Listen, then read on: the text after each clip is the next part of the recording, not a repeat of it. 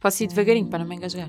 Este verão vi pela primeira vez um filme pornográfico no Canal Plus. Como não tenho descodificador, as imagens no ecrã eram desfocadas. Em vez das palavras, havia uns barulhos estranhos, zumbidos, batidos, uma espécie de outra língua, suave e contínua.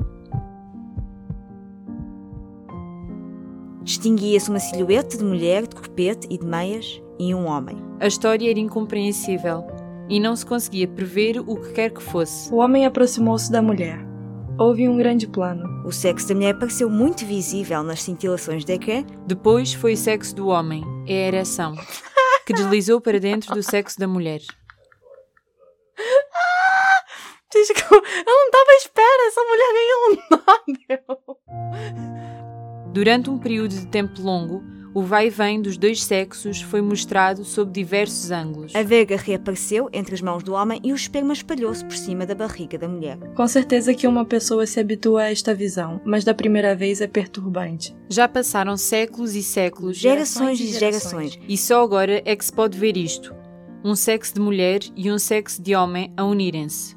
O esperma não se podia olhar sem quase morrer, e agora é tão fácil de ver como um aperto de mãos. Pareceu-me que a escrita devia tender para isso, para a impressão que provoca a cena do ato sexual. A angústia e o espanto. o espanto, Angústia e o espanto. uma suspensão do juízo moral. The Nobel Prize in Literature for 2022 is awarded to the French author Annie Ernaux. É de Annie Ernaux que falamos nesta sexta-feira, no dia seguinte à atribuição do Prémio Nobel da Literatura a esta escritora francesa. Começámos por ouvir um certo da obra Uma Paixão Simples. Carla Pequenino, Mariana Tiago e Michel Coelho foram as leitoras deste pequeno certo que aqui ouvimos. Crítico literário José Manuel Cortês fala-nos de Annie Ernaux. Eu era capaz de contar uma história que me aconteceu ainda hoje e que eu acho que estava a pensar que era extremamente exemplificativa do que é que é. Não sei se alguma vez viu um documentário muito longo, Claude Osman, que é o Shoah. É que há uma cena, de facto, no Shoah, estamos a falar, evidentemente, da- dos campos de extermínio judeus que, de facto, eh, é exemplificadora daquilo que leva, digamos assim, a Annie Ernaux, em contextos completamente diferentes, a escrever e a seguir uma carreira que é eh, já longa e que tem com vários títulos publicados. Eh, Annie Ernaux, antes de mais nada, para lá de escrever muito bem, eh, não é essa a questão, é uma mulher de uma extrema sensibilidade. E sentiu permanentemente, e ela faz isso nos diversos livros, que alguns acontecimentos da vida dela, porque ela só escreve sobre a vida dela ou da família e dos próximos, digamos assim, certos, eh, portanto, certos acontecimentos da vida dela foram tão determinantes, foram tão que há necessidade quase de eh, passá-los ao escrito para que eles se resolvam, entre aspas, seja de que forma for. E isso é, eh, digamos assim, um mérito maior da, da, da, obra da Annie Ernaux, a meu ver, é ela ter essa capacidade, através de um trabalho de reflexão e de pensamento e de, e de tratamento da sua própria sensibilidade, digamos assim, para resolver, digamos assim, pela escrita, esses acontecimentos. Há, portanto, uma dimensão, digamos assim, quase catártica na literatura dela, à parte, como eu digo, ela tem livros sobre os pais e, portanto, não se pode assim que ser classificada, mas está, há, há uma dimensão e há uma preocupação de através da escrita, de, de dar voz, digamos assim, a esses, esses acontecimentos ou a essas pessoas que ela acha que é um dever quase escrever.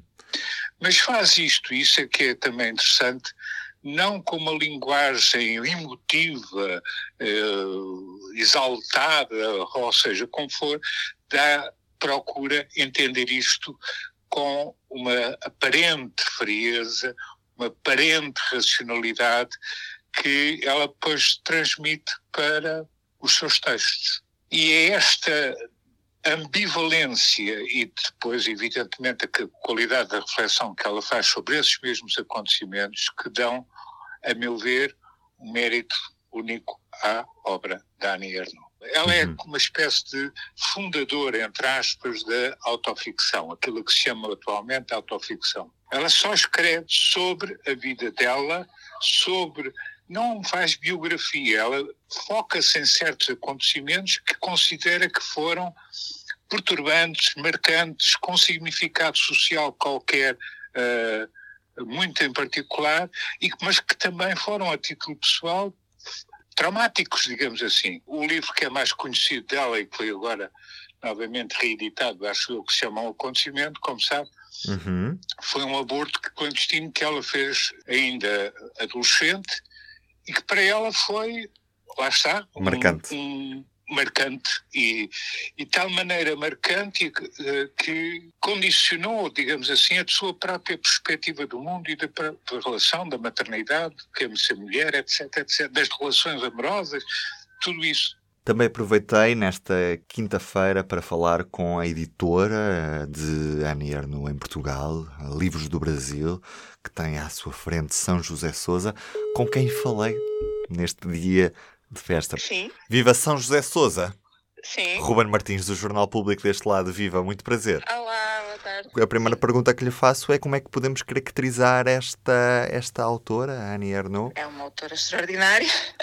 Esta é a forma mais, mais simples de, de, de, a, de a descrever. Um, mas é extraordinária porquê, não é? É porque realmente ela tem esta, esta capacidade que eu diria única de pegar na, no que há de mais íntimo, mais pessoal uh, e partindo da, da, sua própria história, um, falar e, e pôr-nos a pensar sobre, uh, sobre o que há de mais universal e o mais humano na, na vida.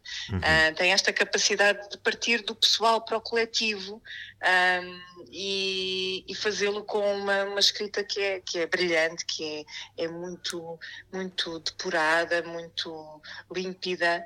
Também por isso eu acho que se torna mais forte. Uhum. Neste momento, quantos livros é que a, a, Livros do Brasil tem publicados desta autora? Quantos é que estão traduzidos em, em português? Em 2020 publicámos um, dois títulos. Publicámos Os Anos, um título que tinha sido uh, selecionado, foi finalista do Prémio Booker Internacional uh, em 2019 e que foi o título, diria, que lhe deu maior projeção uh, por todo o mundo. Um, publicámos esse título em 2020 e também no mesmo ano uma reedição de uh, Uma Paixão Simples, que saiu na coleção Miniatura. Este foi um, título que já tinha sido publicado no passado, nos anos 90, pelo Livros do Brasil, e que agora recuperamos. E um, muito recentemente, uh, este mês de setembro, lançámos mais um título, terceiro na nossa, no nosso catálogo, O Acontecimento Uhum. Portanto, neste momento existem estes três títulos uh, disponíveis. E, e, já agora, como é que é para um, um editor este dia da revelação do, do, Prémio Nobel da Literatura, em que às vezes calha a sorte de sermos nós, uh, neste caso a Livros do Brasil, a, a, a ter a, a autora na, na sua casa, entre aspas, não é? Como é que é este dia para vocês? É de, de, festa absoluta. foi uma, eu devo dizer que este ano foi, foi realmente uma surpresa. No ano passado falou-se muito no nome da Annie Ernaux um, para o Prémio Nobel da Literatura, mas este ano uh, ela estava um bocadinho, é evidente que acabava por aparecer nas listas de, nas listas de apostas e, e referida na, quando se falava na, no prémio, uh, mas não existia tanta excitação à volta dela. Portanto, devo dizer que sim, que foi uma surpresa e uma surpresa excelente, não é? A Annie Ernaux é, um, é, é, uma autora que gostamos muito de publicar, eu uh, gosto mesmo muito de, de, de poder dar, uh, sugerir aos leitores que, que a conheçam. Um, é, uma, é uma autora que, ainda por cima, uh, é uma autora que escreve sobre a condição feminina sem uhum. vergonha de, de ser mulher, né? sem vergonha de falar sobre o que é ser-se mulher, um, e, é, e é uma autora enfim, super, super interessante. Um, nós, nós, obviamente, tínhamos estes, estes três títulos disponíveis e por, por isso é, é, é uma festa ainda maior. Este é o fim de semana que antecede aquela que é segunda-feira em que vamos conhecer o Orçamento de Estado para 2023. O documento que será conhecido a partir de segunda-feira será tema do P24 assim que voltamos de fim de semana. Até lá, espero por mim, na segunda-feira cá estarei de regresso. Eu sou o Ruben Martins, tenham um bom fim de semana. O público fica no ouvido.